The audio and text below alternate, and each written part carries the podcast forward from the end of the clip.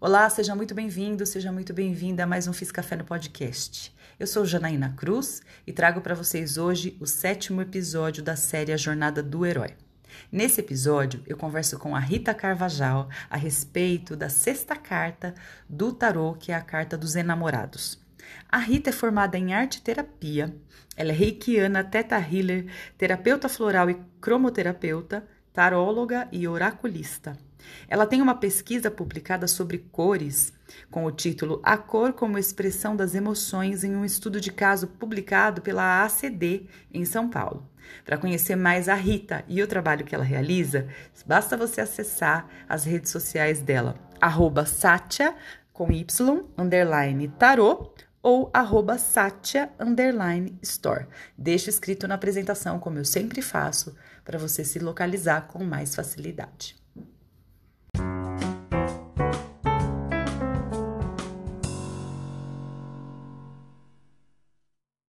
Oi, Janaína, tudo bem? Tudo bem, Rita? Muito obrigada por ter aceitado esse convite de vir tomar um café comigo e falar da carta dos enamorados. Ai, que delícia! Adorei o convite. Amo o café, amo você, amo os enamorados. que gostoso, que bom te ouvir. É, só para contar um pouquinho para quem está escutando a gente, a minha vida e a da Rita já se cruzou, tem o quê? Uns 14 anos, Rita? Uns 15, acho por que mais, aí, né? Por aí, com certeza, então, né? Porque a Rita ela deu aula para os meus três filhos, a gente se conheceu em um outro contexto, e aí a gente se é reencontrou, foi se reencontrando na vida, né? E a gente foi se conectando através desse mundo, desse universo holístico, pelo Teta Healing, nos descobrimos tarólogas e estamos aqui agora para compartilhar. Né? Exato, exato. Nossa, o universo perfeito, né? Eu e a. Janaína, é. realmente, a gente tem uma história muito bonita aí de encontros, né? E é. de é. amores também, né? Amor pelo tarô, amor pela terapia holística, pelo cuidado com o outro e conosco, né? Ah, eu sou muito grata pelo convite, amei. Ai, que bom. Eu fico feliz de receber você aqui. E essa carta é muito especial, como todas, né, dessa jornada. Tem Sim. sido muito especial para mim fazer essa jornada e perceber o quanto as pessoas trazem. Eu falo isso em todos os episódios, né? Até porque eu acredito que cada ouvinte vai se conectando com uma energia também. E cada pessoa traz exatamente a conexão com a carta da qual ela vai falar, né? Uma conexão importante. E a gente conversou um pouquinho antes, você também me falou disso, e você vai contar Sim. aqui. Então eu vou pedir para você começar, Rita, é, compartilhando com a gente qual que é a sua história com o tarô, né? Como começou essa sua história como taróloga? Vamos lá. Bom, antes de mais nada, né, agradeço novamente o convite, fiquei muito feliz. Nossa, tô adorando aí a sua iniciativa. Amo café, né? Então, assim, é. acho que juntaram, juntaram muitas coisas legais aí nessa sua iniciativa. Eu iniciei a minha trajetória mesmo na publicidade, né? Eu sou publicitária, sou formada, e dentro da publicidade eu me descobri artista. Gostava de desenhar, pintar, enfim, né? Tinha sempre, sempre tive uma conexão muito forte com os símbolos com o Sim. visual. E em publicidade foi o que eu descobri tudo isso, e aí no final das contas eu acabei indo muito mais para arte do que para publicidade. Eu trabalhei em publicidade, mas foi muito pouco, né? E eu acabei me formando em arte, fiz a licenciatura, e eu acabei também entrando na parte terapêutica, né? Eu me formei arte terapeuta e depois eu fui para a CD desenvolver uma pesquisa em cores e me formei arte reabilitadora. E nesse caminho da vida, né? Oi, pode falar. Desculpa te cortar, é porque aqui a gente não, como eu já falei em outros episódios também, a gente não se vê, então a gente não sabe quando a pessoa termina o raciocínio dela, mas eu fiquei curiosa em saber como que foi esse seu trabalho na ACD? Tá. Na verdade, é, a parte de arte terapia que eu fiz, a minha formação de arte terapia, foi muito mais voltada à parte educacional, né, à parte de pedagogia. E eu sentia muito falta da parte da saúde, porque eu fiquei cinco anos como voluntária numa instituição para crianças deficientes. E foi a partir daí que eu me interessei pelo outro lado da arte, pelo lado terapêutico, né? Uhum. E aí, depois dessa formação que eu vi que a arte terapia estava muito mais voltada à parte educacional, aos problemas escolares, eu falei, eu quero alguma coisa ligada à saúde. E eu fiquei sabendo através de uma professora que tinha aí uma residência na CD, onde a gente podia desenvolver uma pesquisa. E foi aí que eu fui para a CD, né?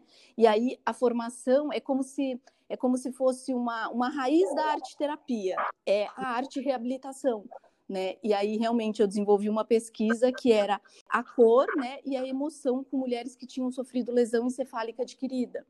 Então, o meu estudo era justamente provar que as mulheres que tinham passado por esses traumas, digamos assim, elas também conseguiam se expressar através da cor e trazer essa parte, né, da cor, que é para algumas pessoas é, isso é tão abstrato ainda, inclusive nós passamos por muitos desafios nesse sentido, né? Uhum. Porque trazer a, a cor, que é algo tão subjetivo, para um contexto quantitativo, você imagina, né? Imagina, mas então, imagino assim que deve ser muito interessante também. Foi, Muito foi porque a gente conseguiu, através de, de dados mesmo, né? A gente transformou uma pesquisa qualitativa em quantitativa e através de dados a gente conseguiu mostrar o como como a cor afeta a nossa vida, como elas conseguiam dizer, por exemplo, através do, do sentimento delas, como elas estavam se sentindo por conta da cor. Então, eu perguntava, por exemplo, ah, como você está se sentindo? E ela mostrava no círculo de cores, e a partir disso a gente vivenciava aquela cor num trabalho. Nossa, então, deve ser assim, maravilhoso. Foi, é, essa pesquisa ela está publicada no livro da CD de arte e habilitação. É bem hum. legal, assim, é, é, é meu filhinho do coração. Sim, sim. Mas enfim, né? Por conta disso que eu acabei entrando mesmo nessa parte de cores, de simbolismo. Depois eu tive o ateliê, que eu também entrei bastante com a parte terapêutica, e eu já estava na formação para licenciatura. E foi logo depois disso que a gente se conheceu, porque realmente eu me tornei professora de arte e lecionei por bastante tempo para os filhos da Janaína. Sim. e, e aí, depois de tudo isso, né, a gente sempre vai, vai caminhando e mergulhando um pouco mais nessas decisões.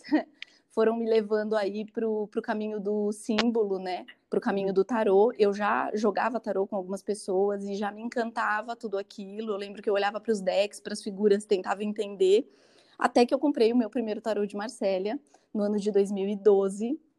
E a partir disso eu comecei. Eu lembro que eu abri o tarô em casa e eu não entendia nada. Uhum. E eu uhum. ficava olhando para as lâminas, olhando para as cores, e foram sete anos de estudo antes de eu abrir os atendimentos. Assim, na verdade, eu nunca imaginei em trabalhar com isso, e hoje é minha paixão, né? Meu coração. Sim, então durante sete anos você ficou estabelecendo uma relação só entre você e as lâminas. É, eu posso chamar de uma relação artística só, de encontrar ali os símbolos, encontrar entre você e o tarô é, e as figuras esse simbolismo mais individual, mais subjetivo, mais seu, ou foi também, junto com isso, o estudo? Olha, os dois. Os dois, os dois. porque é, eu comecei jogando para mim. Então, ah, tá, essa, você jogava relação, mesmo. Jogava. Essa relação do símbolo e das cores era o meu encantamento, né? É, na verdade, eu acho que foi isso que me, me despertou, né, para o tarô, esse visual. Mas eu jogava para mim, eu tinha as minhas questões. O tarô ele me ajudou muito, assim, num processo de, de autoconhecimento e nas transições que eu fiz de vida. É, o tarô me ajudou muito. Hum. E a hora uhum. que eu percebi o quanto o tarô era uma ferramenta incrível, né, que é, vai muito além da previsão, vai muito além do oráculo, é, foi que o ano passado eu também passei por várias transformações, enfim, né, depois do curso de Teta Healing que eu senti mesmo de abrir os atendimentos e me dedicar a isso como profissão. Sim, eu me Mas lembro. A minha história... Eu me lembro, que gente, eu me lembro porque a gente se encontrou nesse curso de Teta Healing e até que a Exato. gente até é, é, foi bem curioso, né? Que a gente fazia um tempinho que a gente não se via, e você trouxe isso para mim, o quanto você estava se abrindo, fazendo novas escolhas, que a gente até entra nisso que a carta vai falar, né? O quanto você estava tomando novos caminhos para sua vida. E aí, como é que Exato. foi isso? Como que foi isso? Pode continuar contando aí. É muito engraçado, porque foi o que eu falei para você, esses sete anos, eu nunca pensei em trabalhar com tarô. Eu digo, né, quando eu comprei o tarô para mim, e depois o Lenormand, é uma outra história, mas entrou também junto, é, eu, eu comprei para mim, sabe? Era, era estudo, era encantamento, era essa parte mesmo de uma probabilidade de futuro, digamos assim, era isso que eu fazia. E estudava as cartas, desenhava algumas coisas, mas eu não sentia de abrir para atendimento. O ano passado, quando a gente se encontrou, que nós fomos, né? Eu fui para o curso de Teta Healing e foi aí que a gente se encontrou depois de tanto tempo.